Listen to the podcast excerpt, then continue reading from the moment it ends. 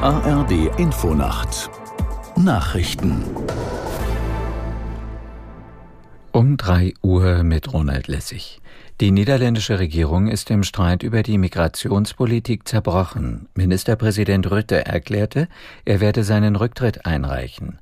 Ob er bei einer Neuwahl wieder antritt, ließ er offen. Aus Brüssel Stefan Überbach. Zwei der Regierungsparteien, die Christdemokraten und die Rechtsliberalen von Premier Rütte, wollten den Familiennachzug für anerkannte Asylbewerber begrenzen.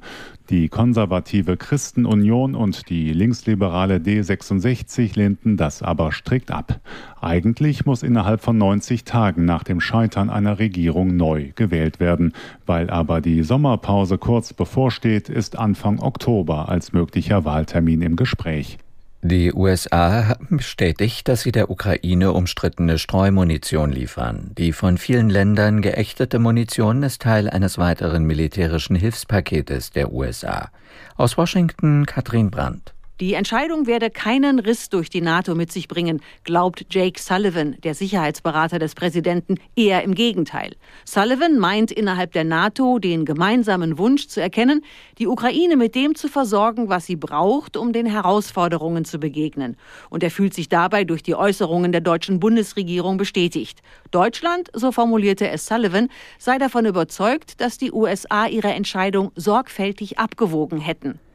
Der türkische Präsident Erdogan hat in Istanbul mit seinem ukrainischen Kollegen Zelensky über eine mögliche NATO-Mitgliedschaft der Ukraine gesprochen.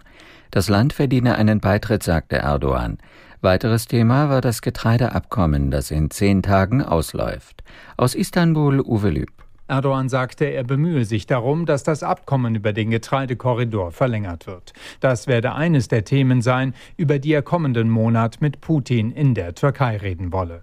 Dabei soll es dann auch um einen weiteren Gefangenenaustausch zwischen Russland und der Ukraine gehen. Zelensky sprach von einer Ausweitung der militärischen Zusammenarbeit zwischen der Ukraine und der Türkei bis hin zum gemeinsamen Bau von Drohnen. Zudem sprach Zelensky von einem Friedensprozess, den die Türkei leiten solle.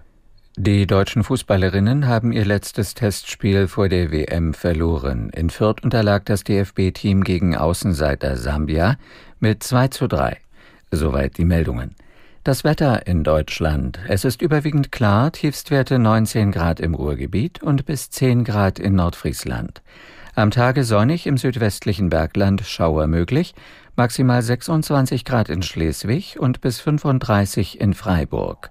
Die weiteren Aussichten am Sonntag viel Sonne, in der Westhälfte Schauer oder Gewitter bis 36 Grad, am Montag heiter örtlich Schauer bis 34 Grad. Das waren die Nachrichten.